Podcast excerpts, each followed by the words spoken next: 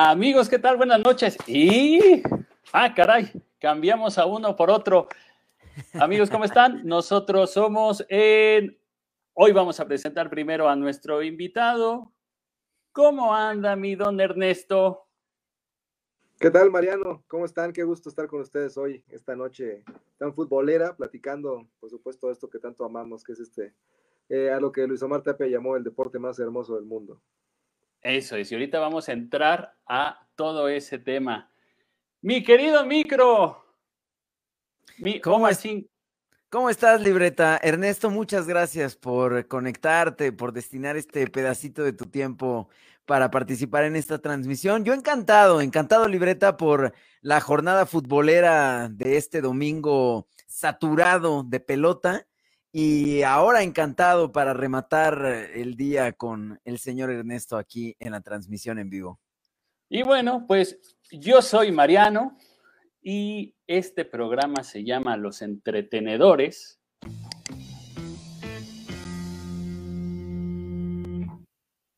Y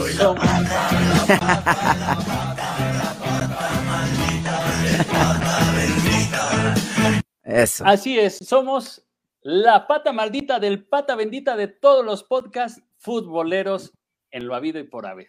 Entonces, hoy nos acompaña Ernesto Campos para la gente que vive debajo de una piedra y que no sabe quién es Ernesto Campos o que no han escuchado ese mítico y muy bonito libro llamado Trotestadios, pues bueno, que nos los cuente nada más y nada menos que el autor. Muchas gracias. Pues sí, es que en lo personal, para mí, la mejor manera de conocer el mundo es a través de sus canchas y justamente de eso hice mi forma de vivir. Por muchos años ha sido mi trabajo y pues por supuesto ahí estuvo también eh, mi primer hijo literario, que fue el Trotastadios, mi, mi primer libro, que no fue la tesis, ni de maestría ni de licenciatura, que fue comercial y que afortunadamente el año pasado pasó a ser bestseller porque ya se agotó todo su primer tiraje. Qué maravilla, qué maravilla. Oye, eh, ah, perdóname, libreta, no, no, no, adelante, adelante. No, dale, dale, dale, dale. Fíjate que. Eh, ¿cómo, surge el. ¿Cómo surge el Trotaestadios?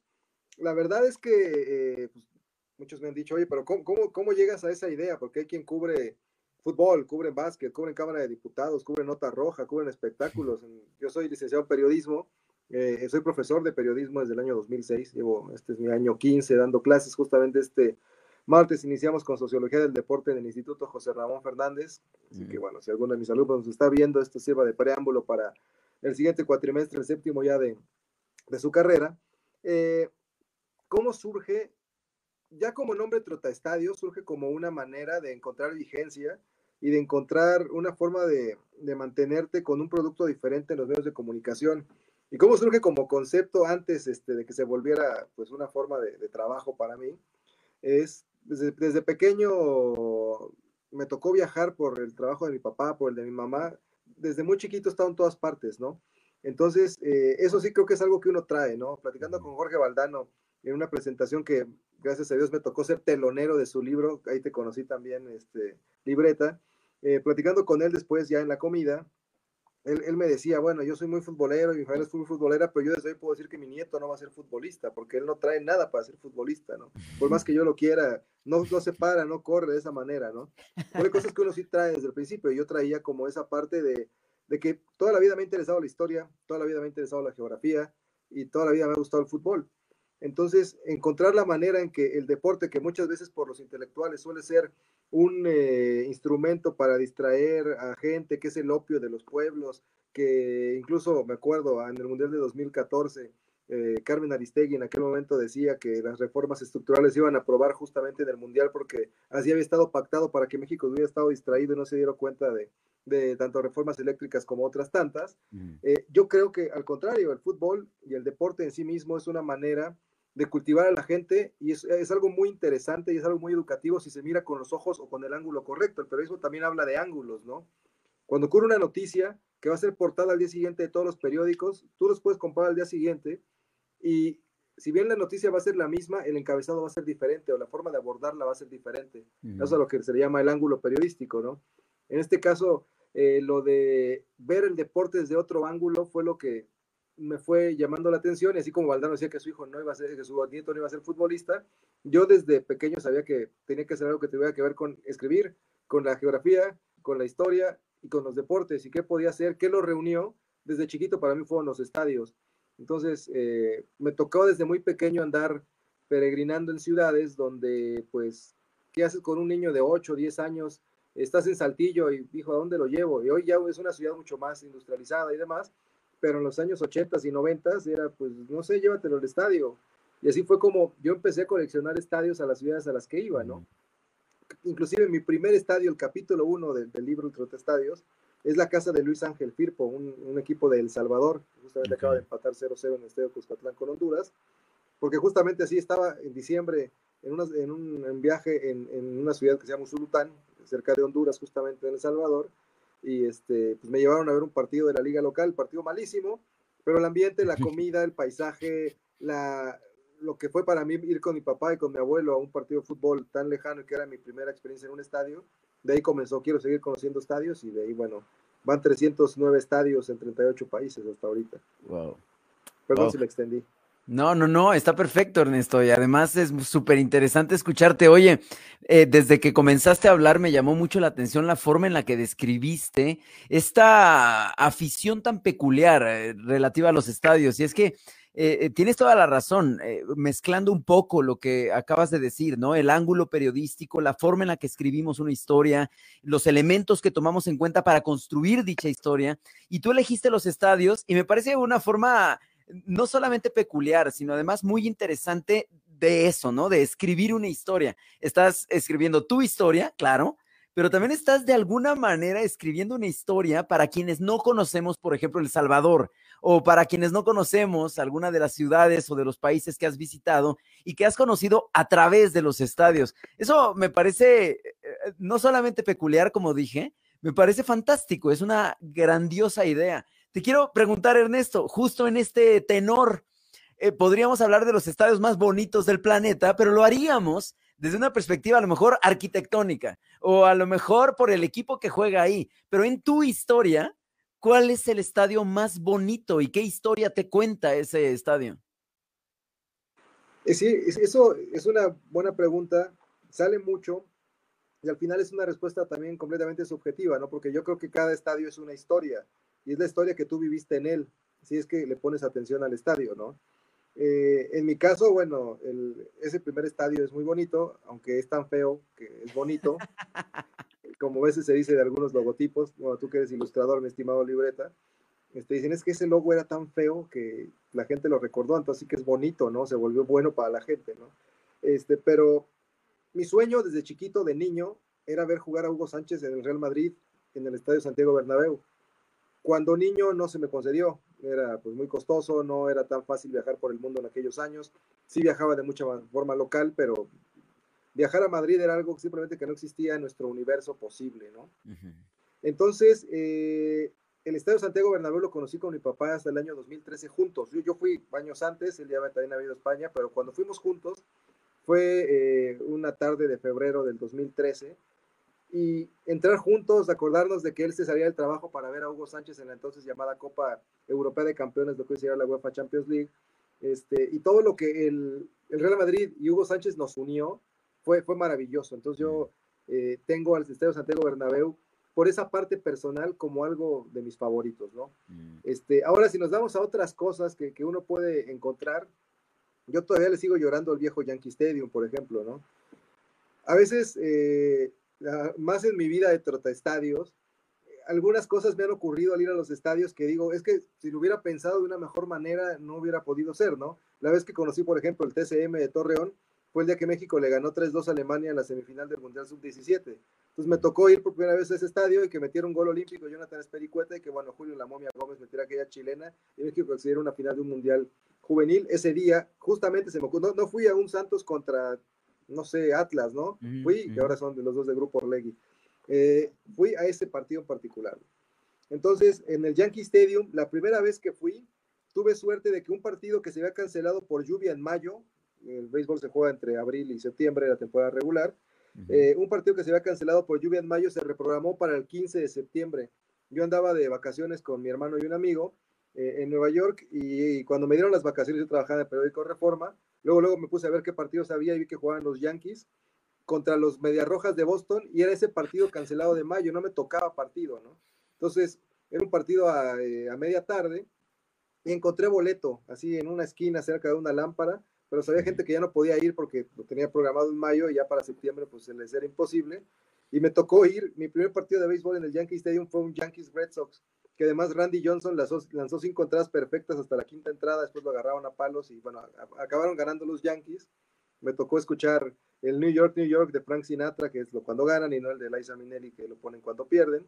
Este, pero maravilloso, no sé, si yo hubiera querido escoger. Es como el día que quiere un aficionado del Barcelona quiere conocer el Camp Nou y te toca que es el clásico este, contra el Real Madrid, ¿no?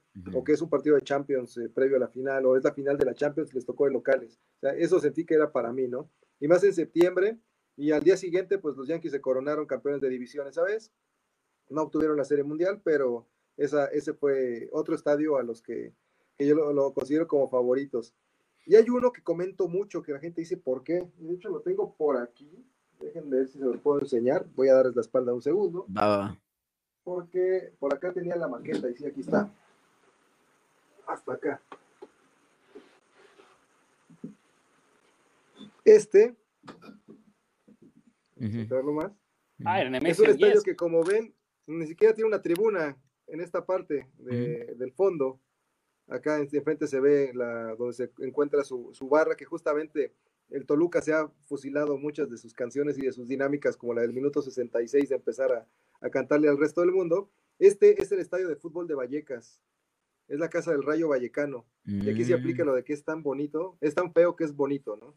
Mm. Es una caja de zapatos, tiene dos tribunas altas de un costado, la tribuna un poco, intento mostrárselas más, Esta es donde se pone aquí al fondo la, su grupo de animación, eh, que es la, la, banda de los Bucaneros, y atrás tiene una pared, ni siquiera tiene eh, una tribuna. Y en este estadio, pues ahí también ha metido goles Messi, Cristiano Ronaldo, han jugado los grandes estrellas. Está en Madrid, eh, a unas cuantas estaciones de metro, está el Metro Portazgo, de, de, cualquiera de las otras joyas, ¿no? De ahora el Wanda Metropolitano, del Santiago Bernabéu, hasta del Coliseo Alfonso Pérez de Getafe o el mismo estadio de Leganés. Eh, este estadio para mí es que una tribuna le habla a la otra y esa tribuna le conteste, y se, se hacen canciones de piratas, su principal canción se llama La vida pirata justamente, que tienen una eh, filosofía anarquista, es decir, ahí la, odian todo eh, o, no respetan ley alguna. Algunas cosas obviamente no son tan positivas, pero el hecho de que ellos se siguen viendo y se siguen considerando un equipo de barrio, ¿no? Y ahora que el Rayo Vallecano ha regresado a primera división, ellos nuevamente toman esa frase de que son un barrio de primera. Eh, mm. Entonces, es una, a mí lo que me gusta de este estadio es la historia, y como siempre digo, es algo muy subjetivo y muy personal. Cuando yo estudié, eh, estuve en un periodo en, Madrid en el año 2002, eh, el Rayo Vallecano estuvo por primera y única vez en Europa, jugó la UEFA Europa League, la, bueno, pues, antes se llamaba la Copa UEFA, y había clasificado porque tuvieron el premio del Fair Play de la temporada previa, no fue por los puntos, entonces jugaron la Copa UEFA y empezaron a eliminar equipos, le metieron 10 goles a un equipo por ahí balcánico, y se instalaron eh, muy cerca de la final hasta que finalmente fueron eliminados por el Alavés, que jugó y, perdió la final de esa Copa UEFA contra el Liverpool. Entonces, este, este equipo le canta cuando le va ganando un grande, siempre dicen el año que viene Rayo Liverpool, porque mm. se acuerdan de que en el 2002 estuvieron a nada de jugar una final internacional contra, contra, contra Liverpool. Y, y, lo curioso es de que justo yo estaba ese año en Madrid y con lo que no me alcanzaba para ir a ver cada 15 días a mi Real Madrid de toda la vida, entonces, pues, vi que con el costo de un boleto me, alcanzaba para un abono de medio año del Rayo Vallecano. Y me aboné al Rayo y me fui a verlos toda su campaña de la Copa UEFA y su temporada ahí en Primera División. Y me enamoré del barrio, me enamoré del club. Y es este como en los, los antiguos, ¿no? Tengo mi casa grande y mi casa chica. Mi casa grande es el Real Madrid, hasta estudié ahí. Y mi casa chica es el Rayo Vallecano, aunque mi esposa jura y perjura que yo soy mucho más rayista que madridista. Entonces, esas, bueno, puedo hablarte de muchos estadios, pero son tres así a los que les tengo mucho cariño. Y quizá como un cuarto sería el Estadio Olímpico de Lushniki en Moscú, mm. porque bueno, ahí ahora que ando con el jersey de México, el 17 de junio de 2018 México le gana a Alemania 1-0 en el Mundial, Día del Padre, y ese día en la tribuna, en un partido mundialista, estaba yo con mi padre y con mi hijo. Entonces mm. fue la, el, para mí fue como un clímax Y, siempre, pues bueno, me, acuerdo mucho de esta frase de Juan Villoro, que menciona en, uno de sus libros, que dice que cualquier lugar en el mundo es bueno para tener un hijo, pero que un estadio es el mejor lugar para tener un padre. Y ese día tuve a mi padre y a mi hijo en la misma grada, entonces fue, eso fue estupendo. Muy bien. Oye, eh, Trota, y al contrario, ¿en dónde o en qué estadios has pasado así como que la peor experiencia o de tus peores experiencias, que, de los que te dejen un sabor agridulzón o un mal sabor de boca en la visita? Ni la pienso, el Parque de los Príncipes de París, también capítulo del libro, casi me muelen a golpes, o sea, me salvé de nada sin deberla ni temerla. Y es que en, igual en, aquellos años que estaba en, Europa, eh, estuve en París unos días, andaba yo solito, y comprar el boleto para empezar fue complicado porque pues, yo no hablaba francés, entonces se me hizo fácil pedirlo en inglés. Entonces, o pensaron que era gringo o pensaron que era británico. Entonces, por los dos lados, yo solito me, puse la soga en el cuello en ese momento y son mucho más amables con los turistas, pero entonces no lo eran tanto. Y este, me vendieron un, el, el, el, boletero o el tipo de la taquilla, porque compré el boleto en la tienda del Paris Saint Germain de, los, Campos Elíseos, la avenida icónica de la que incluso inspiró una parte del Paseo de la Reforma aquí en Ciudad de México, ¿no? Entonces, este, me venden un boleto, llego al estadio, al Parque los Príncipes, era una semifinal de la Copa de la Liga entre el PSG y el eh, Girondin de Burdeos. De hecho, por ahí en alguna parte de aquí del museo tengo el boleto. Ronaldinho era eh, jugador suplente del Paris Saint Germain, no por su falta de talento, sino por lo que siempre ocurre, su excesivo amor a la fiesta. Entonces ya se hablaba de que lo iban a vender y no era titular en el PSG, la gente lo exigía. Al final, el boleto que me da este, este vendedor me pone en una tribuna donde yo era el único que estaba ahí sentado, era numerado. O sea, si hubieran visto una toma eh, desde el otro lado, hubieran visto un pobre infeliz que estaba ahí sentado muriendo de frío, fue como a dos grados el partido, y era yo en esa tribuna. Ya como el minuto 15 se me quitó lo cívico y me fui a sentar en algún hueco porque no se llenó el estadio, de alguna zona donde hubiera más gente, eh, bastante alejado donde me pusieron, pero era así como como lo que hicieron los Pumas, ¿no? ¿Se acuerdan? Hace unas semanas en un partido de la femenil. De la femenil, sí. Yo estaba en un cuadro solito, yo ahí en medio. Eso, eso terrible, ¿no? Eh, acaba el partido y justo a finales de los, de los noventas, el Madrid innovó en el mundo al sacar un uniforme negro. Que dijeron el uniforme, ¿cómo el equipo blanco tiene un uniforme negro? Y eso, bueno, fue criticado, pero fue la playera más vendida en su momento, como igual la de México negra para Sudáfrica dos días, ¿no? Que se agotó en, en instantes. Eh, entonces, el Paris Saint Germain también había sacado un uniforme negro que además tenía el cuello rosa y la combinación me pareció espectacular. Fui acabando el partido, eliminado al Paris Saint Germain, me meto a la tienda ahí del PSG en el estadio, me compro mi playera negra. este, imagínense, en aquel entonces el euro estaba entre 8 y 9 pesos. Era, era, no era tan caro comprarte una camiseta como hoy la 30 de Messi. Entonces ya salgo y justo afuera en la explanada del Parque de los Príncipes del entonces, antes de ser renovado con el poder adquisitivo que hoy tiene el club, saco mi playera, la abro, empiezo a verla y en eso alguien me empuja así horriblemente, casi voy a dar de bruces al suelo y no fui a dar de bruces porque otro tipo me detuvo. Cuando volteo a ver quién me había empujado, ya me iban a dar un golpe así artero, yo con la playerita en las manos, ni siquiera para cubrirme con ella, ¿no? Pero el tipo que me había salvado de caer, intercepta el golpe y comienza una campal contra otro grupo, este, que al día siguiente vi el periódico y hubo detenidos, hubo heridos y todo. Resulta que mi playera negra era una que era, era malinterpretada o era tomada por cierto grupo del propio Paris Saint-Germain como este, una ofensa para todos los migrantes, o sea, para los marroquíes y para los argelinos mm. y este, para los musulmanes principalmente. Y del otro lado, este, pues eran los, los radicales, los franceses o los parisinos de cepa que no querían a los otros eh, seguidores del propio PSG. Entonces era una pelea entre seguidores del mismo, del mismo club tomé mi bolsita, mi playera, la metí, me fui corriendo al metro y no volteé para atrás, ¿no? Pero ahí pude haber perdido algunas de mis piezas dentales de no haber sido porque me salvó uno de los ultras rivales de los otros ultras. Ahí fue, ahí fue terrible. Y otro estadio en el que la pasé muy mal fue en el estadio Maracaná porque me arrestaron antes del, del Bélgica-Rusia de 2014 de primera ronda. Y es porque mientras esperaba a un amigo mío, que justamente él traía los boletos, yo trabajaba para Adidas, era uno de mis clientes en ese momento, y este, él me dijo, pues, conseguí dos entradas porque yo no había podido comprar boletos para ese juego en Maracaná y quería conocerlo. Me dijo, yo tengo dos, este, te veo allá afuera del estadio. Y mientras yo iba con otro amigo, de alguna manera conseguimos la entrada para él, aunque no íbamos a estar juntos, y me puse a esperar a mi cuate. Y mientras esperábamos, eh, un revendedor me ve y me dice, tú, tú eres revendedor, así en portugués, después ya medio lo entendía, porque eso de que todos le entendemos a los brasileños como le entendemos a Sage, eh, la verdad es, una mentira. No, hicieron. Es una mentira y también, no sé si por todo el, problema social que existía Brasil en ese momento, estadios con sobrecostos, el presidente Lula en la cárcel, Dilma Rousseff también con severos problemas de credibilidad y todo, la gente no estaba tan feliz en el 2014 de que la Copa del Mundo de Fútbol fuera en el pentacampeón del mundo. Yo esperaba pura fiesta y la verdad es que no encontré tanto como eso, o fiesta que hacíamos nosotros, pero no, no un país fiestero como te imaginas a Brasil, ¿no?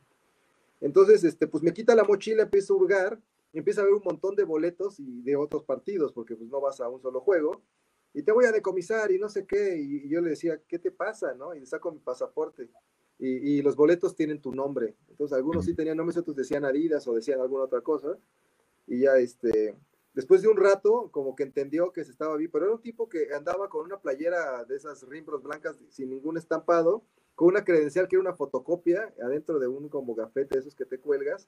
No parecía policía, la verdad era como ver al Chompiras. Y me tuvo así como 15 minutos. Dije, no puede ser, no quiero ir a una cárcel cerca de una favela aquí en Brasil. Creo que había estado viendo yo Prison Break y, me lo tomé muy a pecho en, en esos días. Y ya, total, se, fue el oficial este o el policía o quien haya querido ser este cuate, no sacó nada. Este, y también asustó a mi otro amigo que él ya tenía su boleto, eh, que habíamos comprado por ahí justamente, o sea, podían habernos acusado tal vez de eso. Eh, y eso llega mi otro amigo, ¿qué pasó? Porque me veo todo pálido, ¿no? Te perdiste de que me tuvieron aquí esposado y todo, ¿no? Entonces, y además entré a Maracaná y, y, fue de, ¿eh? Lo remodelaron para mal, igual que el Estadio Azteca ahorita, creo que su remodelación no fue nada afortunada. Lo mismo ocurrió con el jornalista Mario Rodríguez Filo, que es el nombre oficial de Maracaná. Y, son dos estadios que te puedo decir así, Parque de los Príncipes y Maracaná, que, que ya, o sea, uno nunca puede decir no quiero volver, menos yo, pero que la primera experiencia sí fue muy fea. Claro, sobre todo porque una segunda experiencia o una tercera experiencia podría ser distinta, ¿no? Oye, solamente para hacer la acotación al, ahí a un ladito, al margen, estoy viendo algunas máscaras, eh, exactamente, ah, ahí, ahí, a tu derecha. ¿Qué, onda? ¿Qué onda con las máscaras? ¿Cómo se eh, integran a la... Me fascina desde niño, la verdad es que yo nací en 1979 para 1989-90 la lucha libre era un boom en televisión. Yo estaba en quinto, sexto de primaria. Y bueno, fue el año de la noche del guitarrazo, donde 100 caras recibe con una guitarra Rayo de Jalisco y después lo paga con su máscara. Donde Atlantis le quita la máscara a Kung Fu, en un máscara contra máscara entre el ídolo de los niños, que ahora es mi compadre, y, este, y, el, y un arte marcialista que cuando el referee se distraía con unos chacos golpeaba a la gente. Entonces era como lo, la, la, supermoda en ese tiempo. Y con los años, eh, yo trabajé para la, he trabajado en tres diferentes etapas, parece que somos una relación tóxica, con Edelman, que es la agencia de relaciones públicas más grande del mundo, su oficina en México.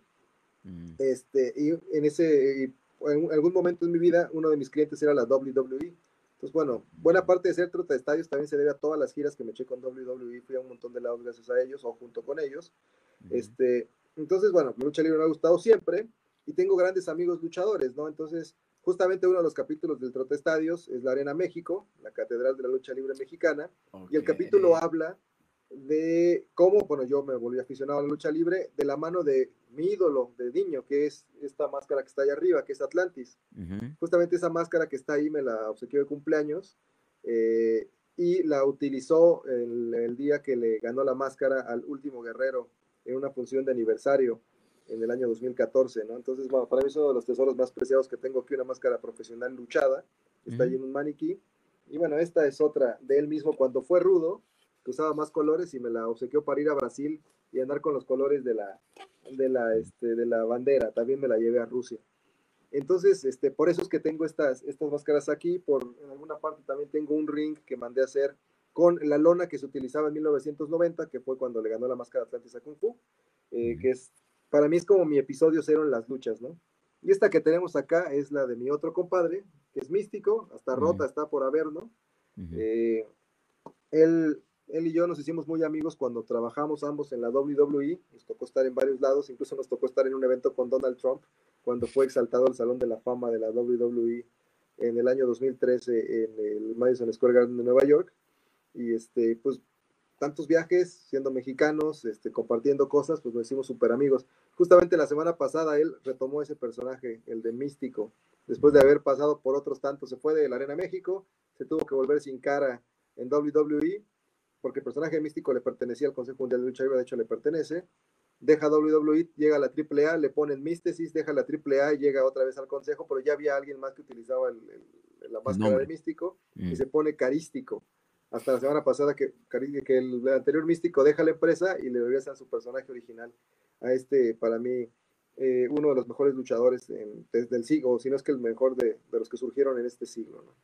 por eso, bueno, de lucha libre también podemos hablar horas, y las arenas para mí también son un escenario, y ahora que voy a dar esta materia de sociología del deporte en, el Instituto José Ramón Fernández, lo utilizo mucho de ejemplo porque desde que hay símbolos de la antigua Atlántida en la máscara de Atlantis, o que ya eh, eh, era políticamente incorrecto de todas maneras que hubiera suásticas en la máscara de Stuka, uno de los antiguos aviones de guerra, ¿no? La Segunda Guerra Mundial, o este, o que encuentres a Mictlán como luchador y que Mictlán era el inframundo de los aztecas, ¿no? O Calígula y Mesala, del, que eran gobernantes de, de Roma con severos excesos, o ahora incluso unos tremendos rudos que se llaman eh, Cancerbero y Raciel. Cancerbero, que no solo es porque se le llama así a los porteros, sino porque era quien estaba justamente en la puerta del infierno, en la Divina Comedia de Dante, ¿no? Entonces, esas cosas, si las pones, si te puedes saberlas en las luchas, que es un deporte súper popular, este, también tienen un montón de cultura y son un montón de escapes, ¿no? Entonces, sí, la lucha libre es. Eh, además, por la relación personal que tengo justamente con estos dos personajes que, aquí tengo exhibidos. Mm esto de la cultura pop y el deporte es, es, muy amplio. A final de cuentas, creo que hoy aquí estamos eh, tres personas que, que, luchan justo por desmitificar al deporte como tal y desmitificar a dos deportes muy populares. O sea, el fútbol, que como lo decíamos al inicio del programa, lo catalogan como el opio, ¿no? Pero la realidad es que eh, por ejemplo, eh, hicimos un programa especial con Gaby Morales y todo lo que está dentro del fútbol inglés y que tiene que ver con la realeza y los escudos y cómo se forman. Entonces realmente hay un trasfondo, no es solamente 22 pelados en la cancha. Y esto que hablas de la lucha libre también es cierto y, y cada historia que hay dentro de los que la ejercen. Entonces, esto es bien importante que eh, hayamos tocado este tema y que lo estemos abordando de esta situación, ¿no? Sí, no, eh, eh, además de que, si, bien es, un entretenimiento nacional, ir a las luchas también es algo muy chilango para los que vivimos, al menos en el área metropolitana de la Ciudad de México, ¿no?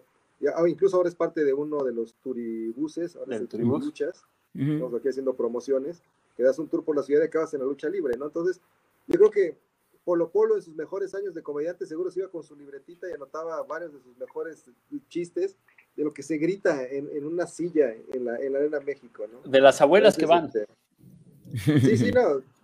Supongo que aquí podemos, no estamos... Por supuesto, por supuesto. Regidos por la, la CEGO, pero una de las frases que más risa me han dado en la lucha libre Recuerdo que en los mejores tiempos del comandante Pierrot de Puerto Rico, que realmente era de Cuernavaca, Morelos, Roberto Salgado, este, entraba a la arena y aventaba tortillas a la gente y decía, tenga para que coman indios traganopales, ¿no?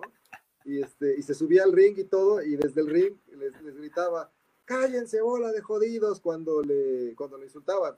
Para un rudo que te abucheen es un aplauso. O sea, entre más te abuchenes, que mejor lo estás haciendo si eres un... Bueno, hoy aplauden mucho a los rudos, pero eh, digamos que el origen de, que haya dos bandos es de que al técnico lo aplauden y lo aman y al rudo lo abuchean y lo odian. Y entre más lo odian es que mejor lo está haciendo. Entonces, haciendo un gran trabajo ahí Pierrot con esto de las tortillas, cállense bola de jodidos y una señora, una viejita como en segunda fila, una abuelita, le grita, jodida, jodido tú que trabajas en domingo. Entonces, lo tumbó. O sea, creo que hasta se rió ahí en el ring este, demás. Eh, Pierrot, todavía enmascarado en aquellos años. Pero sí, o sea, es un escape de muchas cosas, ¿no? Y esto es muy decente.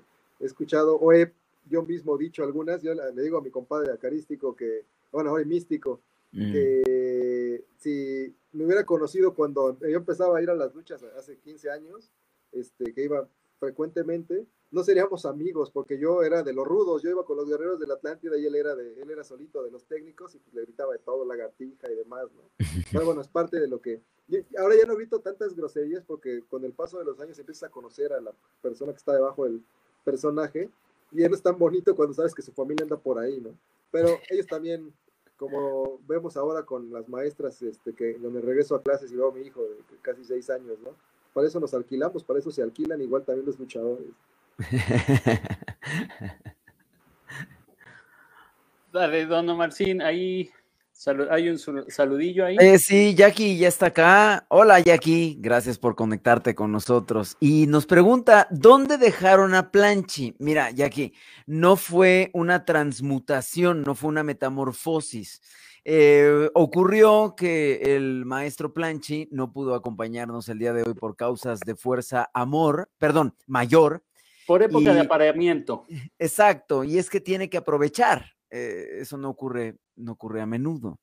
Y entonces, eh, además tenemos a este eh, muy increíble invitado, Ernesto, el Trota Estadios. ¿Qué sigue, don Libreta? ¿Qué sigue? Vamos ya a pasarnos a hablar un poquito de lo sucedido hoy en el Brasil-Argentina, pero antes, para hacer esta transición y de que ya soltamos el Trota Estadios, que ya hablamos de la lucha libre, ¿por qué no nos vamos al sonido local? Al sonido local. Y a pasarnos a, este, a la dinámica del fútbol, bueno, a toda la plática del fútbol.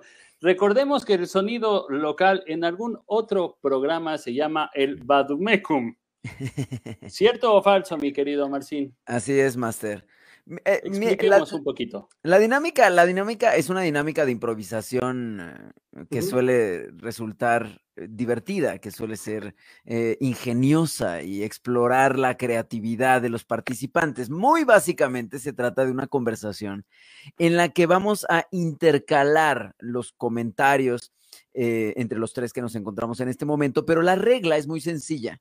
Cada uno de los enunciados que pronunciemos para iniciar nuestra intervención deben comenzar con la letra del abecedario correspondiente. Entonces, la primera persona comenzará con un comentario que comience, que inicie con la letra A. Y el siguiente deberá hilvanar de manera lógica la conversación, pero iniciando con la letra B. Y el siguiente con la letra C y así justo por esta limitación netamente lexicológica, suelen ocurrir cosas inesperadas y creativas y chingüengüenchonas. Esa es la explicación, don Libreta. ¿Cómo ve mi trota? ¿Le entras? Démosle. Ahí está. Ok. ¿De qué vamos a eh, hablar, Libreta? bueno, como a final de cuentas mi trota estadios y ya vamos a empezar a hablar básicamente de fútbol, ¿le gustaría ir al estadio de los Pumas e iniciar con algo así. Ándale. Ok, empiezo yo con la A. Sí, imaginemos que estamos ahí y probablemente vayamos a ver un, partido, probablemente, ahí está. Venga. Ahora que estamos en el estacionamiento de CEU, me voy a comprar unos tacos de canasta. Ándale. Bien, ¿eh? Bien, Trote Estadios, ya, ya te gané el lugar, libreta. Bien, Estadios, dicen que estos tacos de canasta no son los tacos de penal, o sea, uno sobrevive después de los 11 pasos, ¿no? ¿Cuántos nos podríamos comer? Porque a diferencia de otros estadios, estos se ven un poquito más sanitos. Pues depende del hambre que traigas, mi libreta.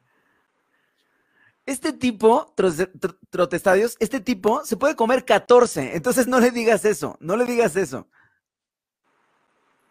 fuera una rachera, un choripán de afuera de la bombonera, me podría comer tres o cuatro, pero taquitos no lo sé.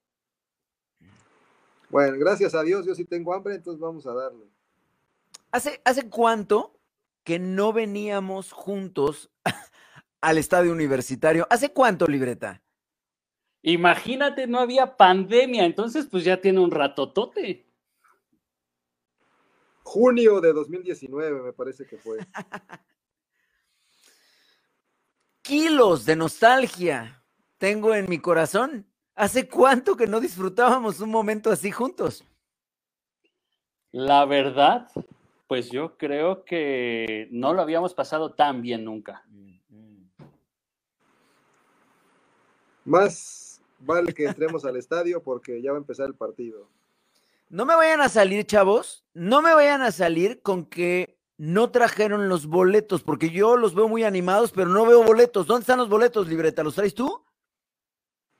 Ñeros, ñeros, esos los que me quitaron los boletos, no sé qué vamos a hacer. Ok, bueno, este, conozco a alguien de la entrada, entonces, este, nada más dejen que le, ahí le, le, damos un librito y a lo mejor nos deja pasar. Pero, pero, pero, ¿alguno trae dinero para poder hacer el cambalache? Porque yo ando frío y seco. ¿Quién chingados no conoce al Trotestadios? Nos van a subir ahí a los palcos, al Palomar. Recémosle al balón. E, ese siempre aplica y nos ayuda. Vamos. Si no viniéramos con Ernesto, yo ya daría por perdida esta aventura, ¿eh? Todos los estadios son eh, accesos para el trota. Uh, que la chingada entramos y ya van perdiendo.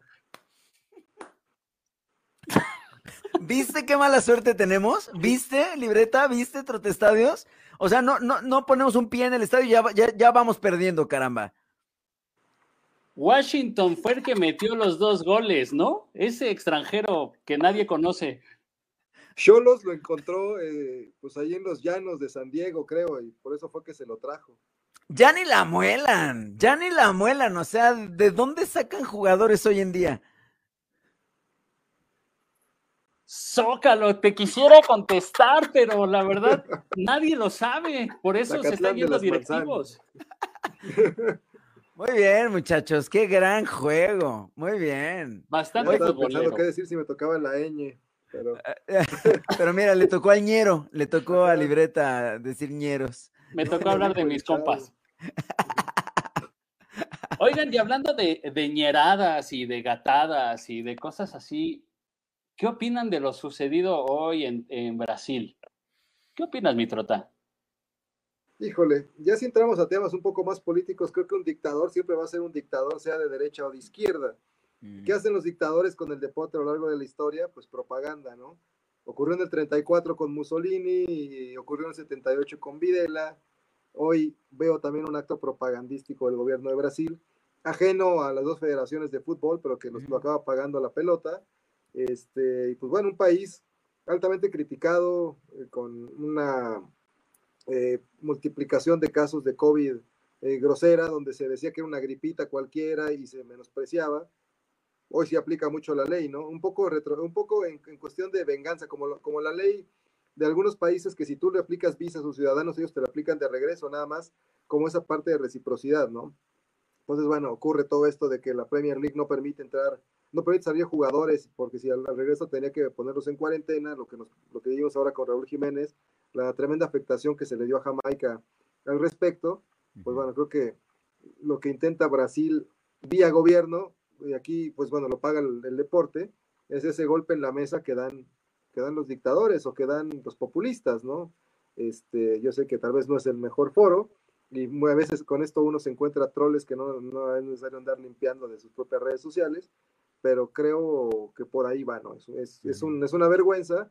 Y bueno, también hay cosas incorrectas, como que se entre un país mintiendo dónde se estuvo, que te reciban sabiendo que sabían dónde estabas, que no se haga nada los días previos y que se haga se aplique al minuto 6 ya que inició un partido. ¿no? Entonces, mm. creo que es una historia con varios capítulos, este, pero que pues al final el, el, dañado es el aficionado que acudió hoy al estadio de Corinthians. Oye, libreta, trota, em, tres cositas que alcanzo a percibir y que no forman parte del relato oficial. El primero de ellos es que los jugadores que se sabían apuntados, que se sabían señalados, desde que entraron a territorio brasileño, seguramente estaban manejando alguna cantidad de estrés adicional e innecesario. A lo que me refiero es que Lo Celso, eh, Martínez, Romero y mm, el otro jugador que está en la Premier. El portero, ¿no? El Dibu Martínez. Exactamente. Ok. Seguramente se estaban preguntando a la entrada del aeropuerto, oye, ¿qué pongo aquí? Me están preguntando en dónde estuve en los últimos 14 días. ¿Qué pongo aquí? Porque me quiero imaginar que mm, e, estaban con el supuesto de que todo estaba arreglado, de que la Conmebol ya había pactado una especie de exención para estos cuatro jugadores en particular. Y esto es un estrés adicional que le viene de maravilla al equipo brasileño, además de las implicaciones políticas que apunta Trotestadios. La segunda cosa que me viene a la cabeza tiene que ver en parte con lo que dice Trotestadios, esta pues este aprovechamiento del foro deportivo para emitir un mensaje, para asegurarse de que las cámaras están apuntando al estadio y que se ven muy lindos estos agentes de la sanidad pública brasileña para entrar al estadio e intervenir. Exactamente, ¿no? Eso me, me, llamó, me llamó mucho la atención. Eh, eh, yo no lo había visto, Trota. Yo no lo, había. Eh, sí tengo conocimiento de cómo el deporte empieza a ser utilizado como vehículo de propaganda, pero nunca lo había visto.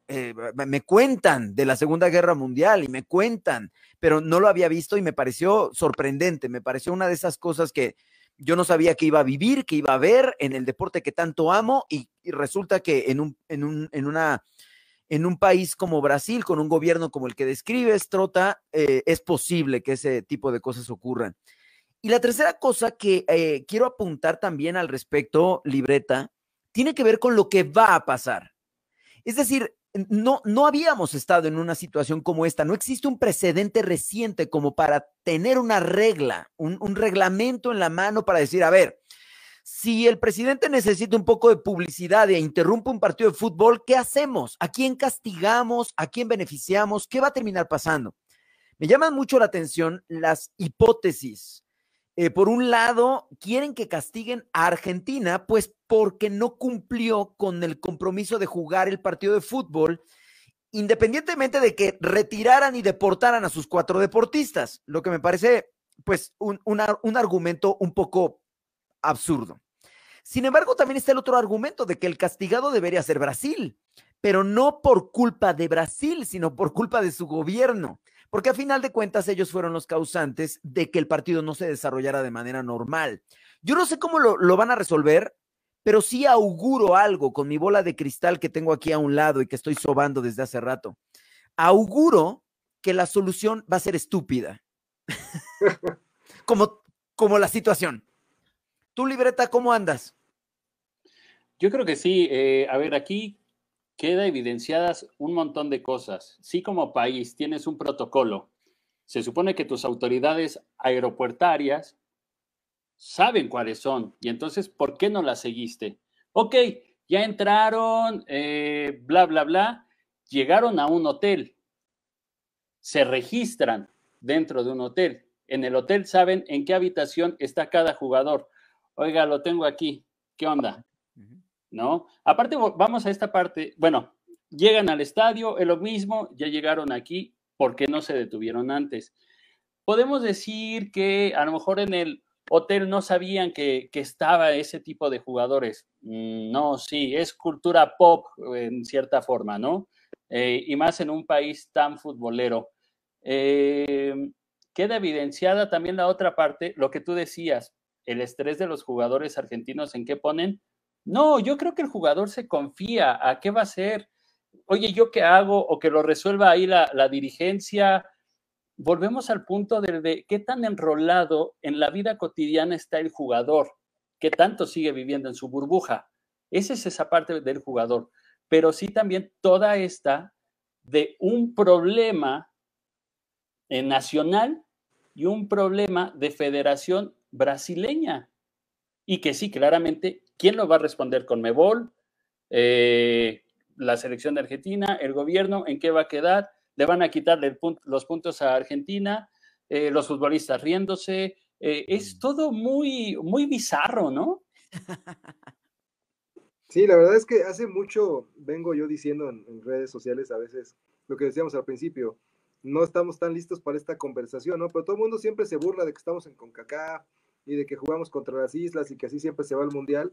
Yo llevo años diciendo que la Copa Oro está, está mucho mejor organizada que la Copa América, que la Conca Champions está mejor organizada que la Copa Libertadores. Y no estoy hablando del nivel futbolístico, estoy hablando de la organización. O sea, desde que se juega todo en Estados Unidos ya hay otro tipo de estadios, otro tipo de cuestiones, ¿no? Pero cuando vas a jugar Copa Libertadores y, tu vestidor está inundado y no tienes luz y, hay dos arigüeyas, una se llama Cuca y demás están en el vestidor que te pusieron. Ahora, más grande no es lo mismo que cuando vas a jugar un partido con el Houston Dynamo o vas a Santos o, vas al Nacional de, de, Costa Rica o al mismo Cuscatlán, ¿no? Que utilizan ese estadio todos los equipos eh, que no lo reciben de local. Desde hace tiempo que el Metapan jugó en una cancha que no daba las medidas en un partido contra el Galaxy, que además el Metapan ganó 4-0. Entonces, y lo vimos en esta última Copa América y, la, y con la Copa Oro, ¿no? Los estadios, la organización, este, el ambiente que se hace, el show.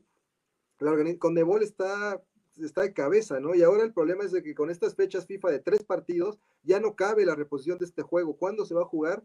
Este partido se tiene que definir en la mesa. ¿Cómo se va a definir? Todo depende de, híjole, quién haga mejores gestiones, porque el reglamento es muy ambiguo. O sea, me puse a leer posibles escenarios y, siempre hay alguno en el que o gana Brasil o, gana Argentina, pueden ocurrir ambos. No creo que les den los tres puntos a los dos o, queden con cero puntos ambos, ¿no? Este, o, lo van a definir en un volado, en un sorteo, como alguna vez España quedó fuera de una Copa del Mundo, en el 54 creo que fue.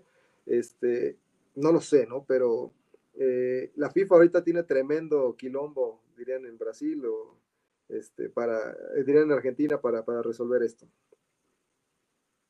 Yo tengo ahí una dudita. ¿No también se les hace extraño eh, en esto de que dicen de, la publicidad gubernamental que se hayan puesto así tan enérgicos contra Brasil, contra Argentina?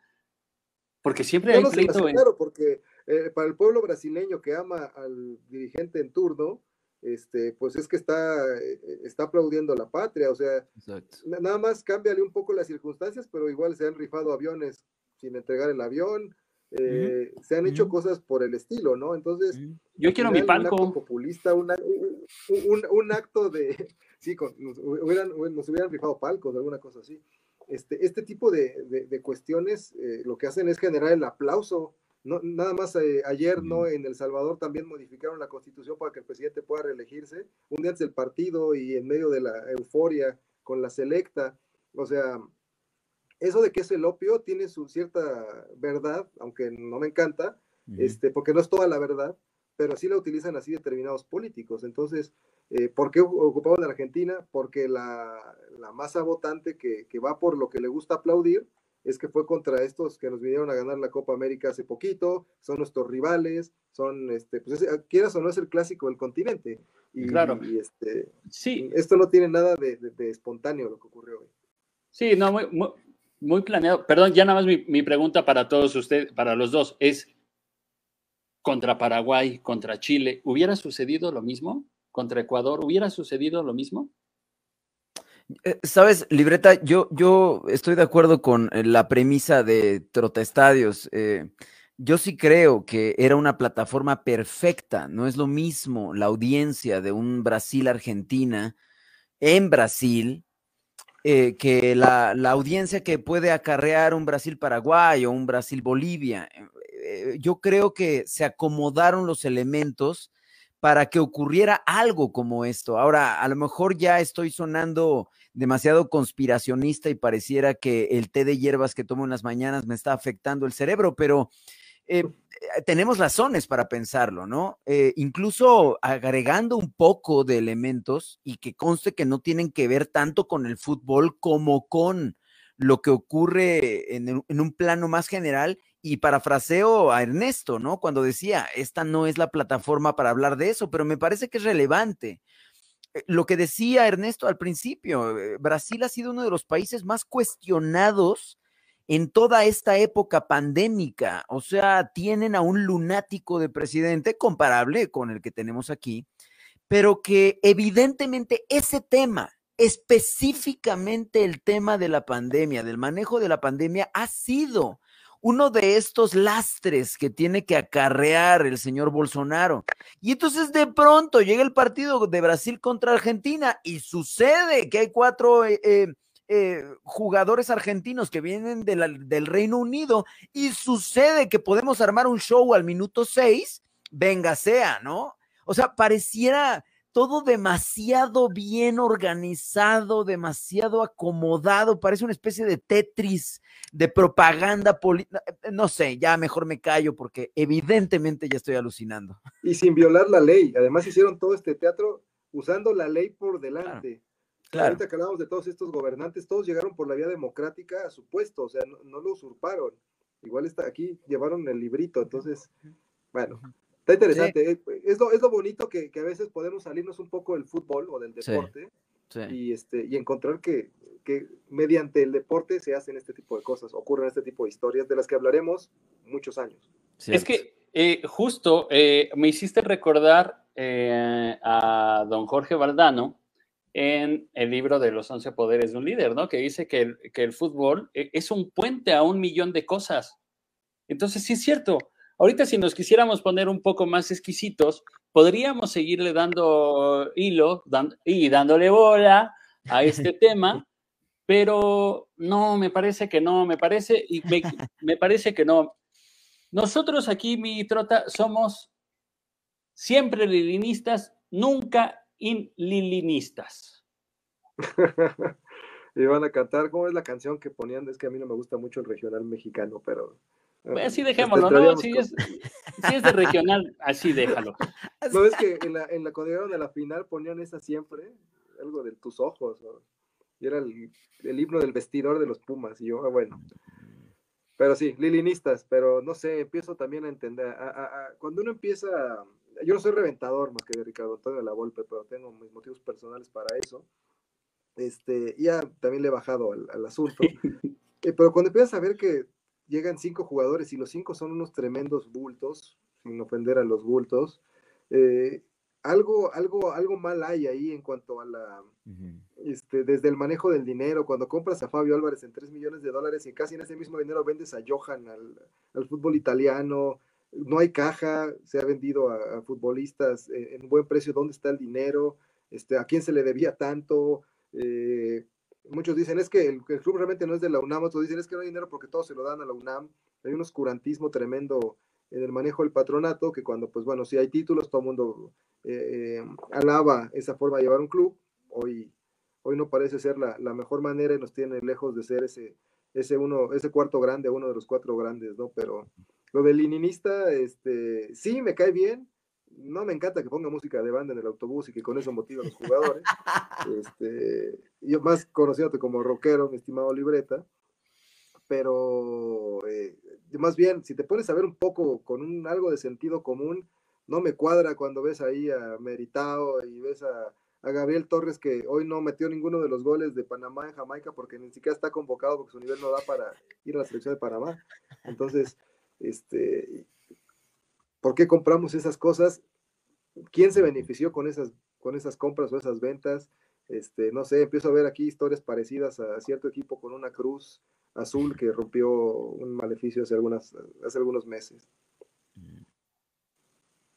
Sí, eh, mira, hay, hay, varias cosas que ahorita lo platicará también ahí don, don.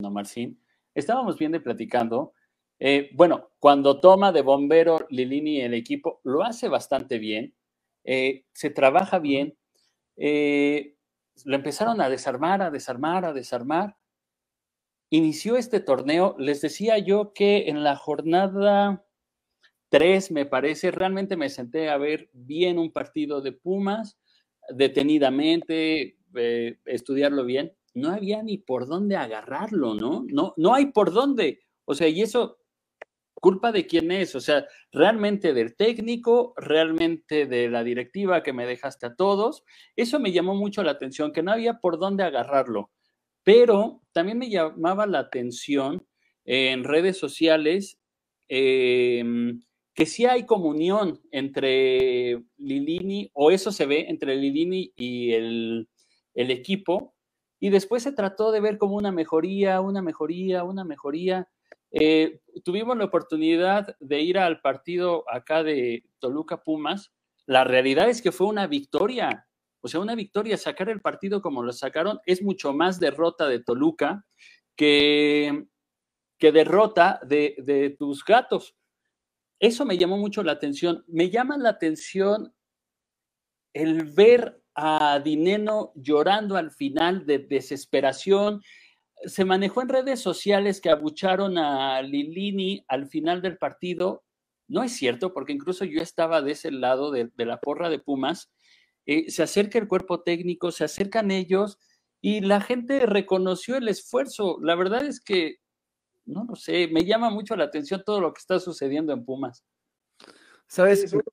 Perdón, este, dale, dale, dale. Solo, solo añadir que eh, hemos comentado en otros momentos esta actitud de, es una mezcla entre frustración, entre consternación que hemos visto en Lilini y en algunos jugadores como no, no, no, sé, no sé qué analogía sea la apropiada, pero es como cuando uno sabe que se puede más, pero por alguna razón no se puede más. Como que Lilini sabe que es posible hacer algo mucho mejor de lo que en este momento tienen y justo con el argumento de esta comunión entre cuerpo técnico y, jugadores que yo también percibo y que por razones que parecieran cósmicas, o sea, externas, eh, ajenas, eh, lejanas, no están pudiendo encontrar la solución a la situación que en este momento vive el club Puma.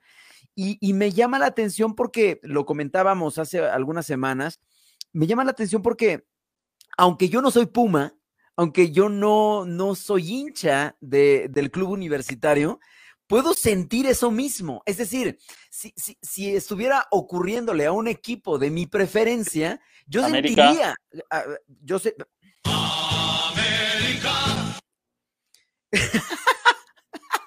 no se tapen, no se tapen. Yo sentiría lo mismo, por cierto, lo he sentido con mis águilas, a veces, ¿no? De vez en cuando. Hay algunos. Ya vámonos, vámonos en esto, aquí hay que dejarlo. Ahorita lo saco, no te preocupes.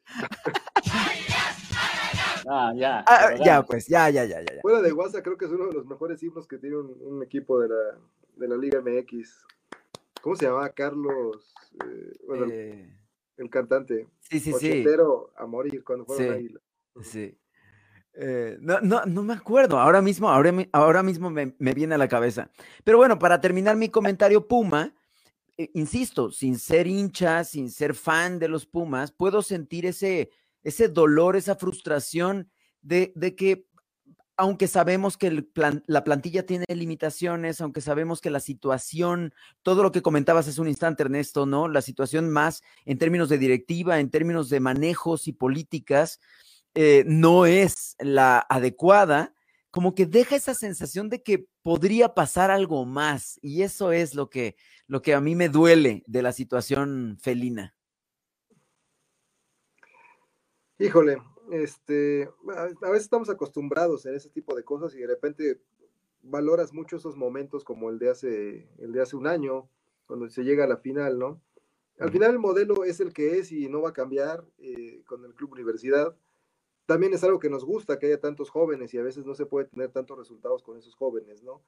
Yo sí creo que tendría que cuidarse mejor el dinero, por lo menos este, si hay algo que no se sabe porque no se tiene que saber, que fuera mucho más inteligente en el manejo de, la, de, los refuerzos, ¿no? El caso de Fabio Álvarez para mí es, lo ejemplifica, es un jugador que no, no, dio motivos para ser comprado de forma definitiva, se gastó un dineral al adquirirlo del Galaxy, y, este, y bueno, demuestra que algún interés había en que ese jugador se quedara en Pumas, que hoy ni siquiera sale a la banca convocado, ¿no? Y que además él, sí, él sí eh, unifica toda la, a la afición, pero en su contra, ¿no?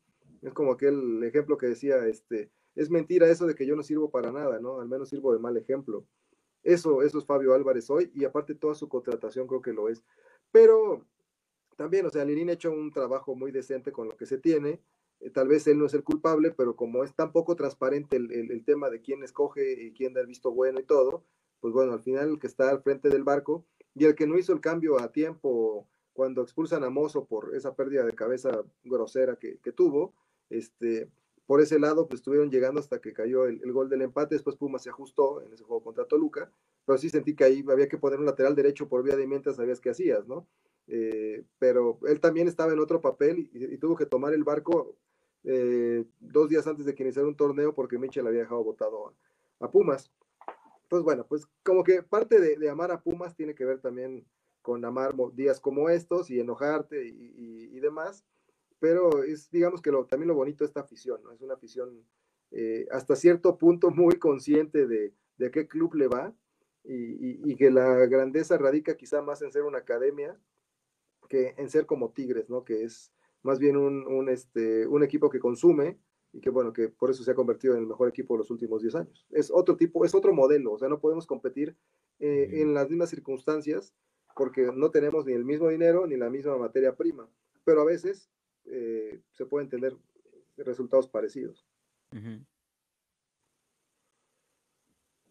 Oye, libreta, oye, libreta y, Trota, yo sé que no estamos hablando de, las chivas, pero es que eh, eh, con este último comentario que dijo, que hizo Ernesto, me parece relevante em, la declaración del profe Buse.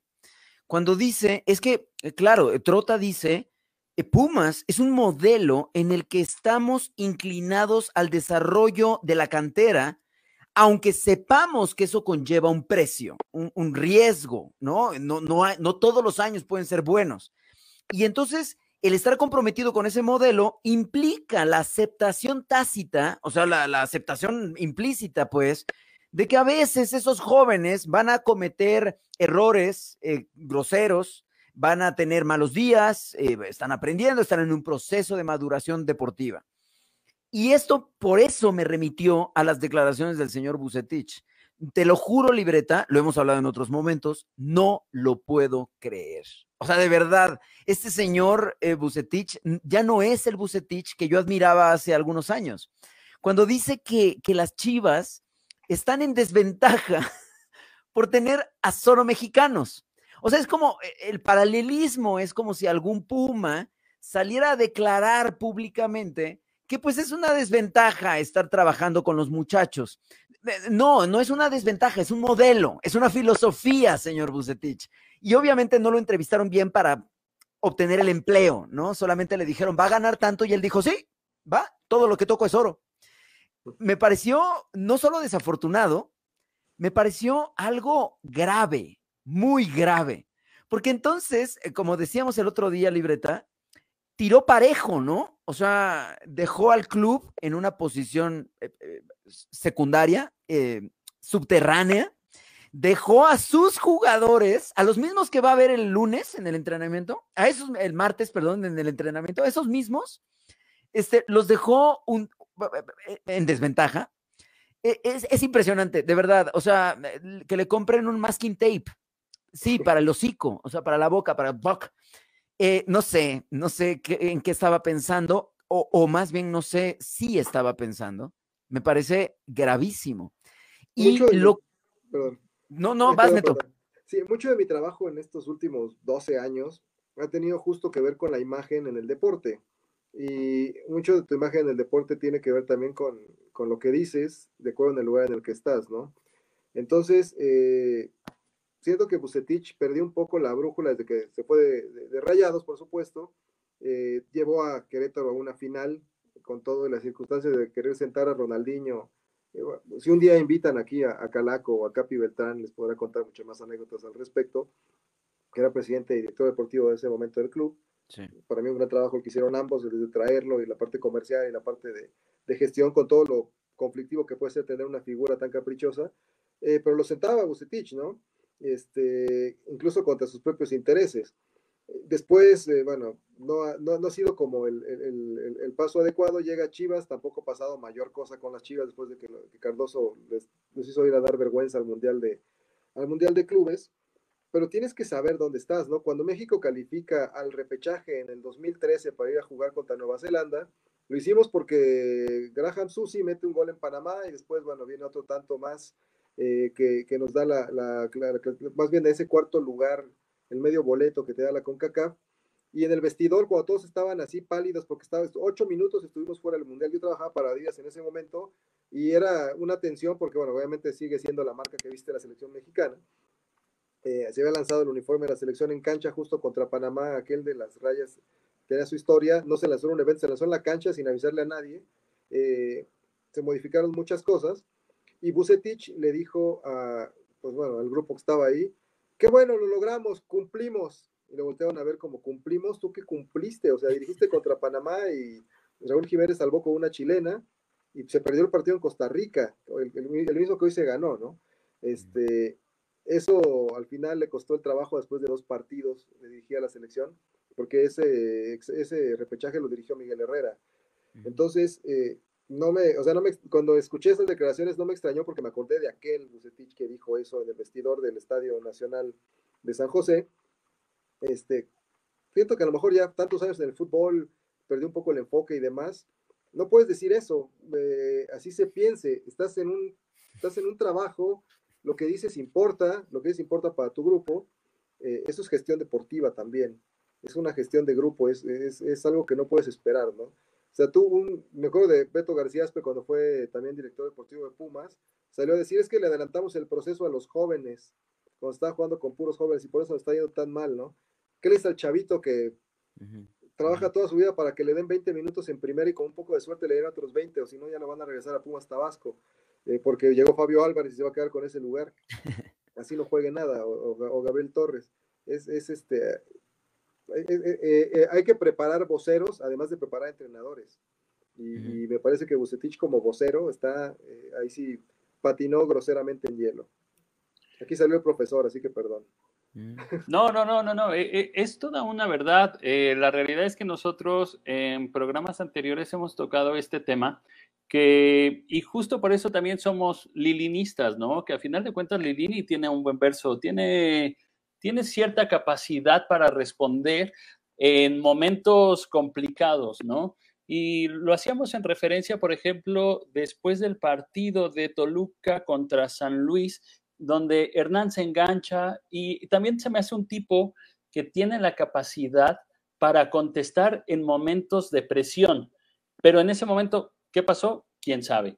Pero, eh, y hablábamos del buce, que ya a últimas fechas a, título personal, digo que se creyó de más ese verso de ser el rey Midas. Yo no sé si él siga eh, preparándose, si él siga estando eh, con las capacidades, con las cualidades para estar al frente de un equipo tan importante, ¿no? Se quedó ahí la duda cuando estuvo contra Querétaro, como lo están comentando ustedes, y ahora con Chivas. Em, ¿por qué no mencionó esto cuando fue a selección, donde tenía a los, a, los mejores mexicanos, ¿no? Y no funcionó como se, todos pensábamos. Me parece que este tema de, de querer sacar presión del equipo por los malos resultados fue una mala declaración. Eh, era lo que comentábamos también. ¿Dónde están los jefes de prensa? ¿Quién les ayuda a los técnicos? ¿Quién les ayuda a los jugadores? ¿Qué pasa ahí, no? Oigan, y solamente como corolario del tema, y, e insisto, lamento mucho eh, haberme desviado por la cotangente del tema, pero es que eh, escuché, voy a parafrasearlo, no me acuerdo de las palabras exactas, pero escuché las declaraciones del señor Luis Fernando Suárez, el profe Suárez, director técnico de Costa Rica, eh, argumentando que a México no, no, le, no le conviene ser el gigante de un... Tierra de enanos. El gigante en tierra de enano. ¡Qué barbaridad! O sea, no se dio cuenta que estaba diciendo que su equipo es un equipo de enanos. Ya después quiso arreglarlo, ya sabes cómo lo arreglan quienes no saben arreglar sus propias tonterías, pero, pero es que pareciera eh, eh, eh, una especie de epidemia. O sea, una especie de epidemia de, a ver, profe Buse, ¿tiene alguna estupidez para decir? Sí, cómo no, yo siempre tengo una. Y después, profe Suárez, exactamente, deténme tantito mi cerveza porque ya escuché al profe Buse, yo tengo algo más.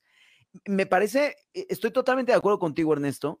Es un tema que tiene que ver con el saber en dónde están parados y no olvidarlo. No solamente saberlo cuando firman el contrato y reciben su cheque, es mantener la coherencia en el mensaje a lo largo de su gestión, porque no solamente es un tema de quedar bien ante la, prensa, es un tema de imagen deportiva del club que representan y además es un tema de posicionamiento en la mente de sus jugadores.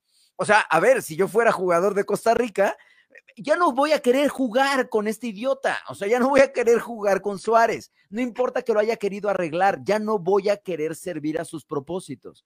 Y eso es, es no solamente es lamentable, es una tragedia que eso tenga que ocurrir en el fútbol supuestamente del más alto nivel de esta zona geográfica, ¿no?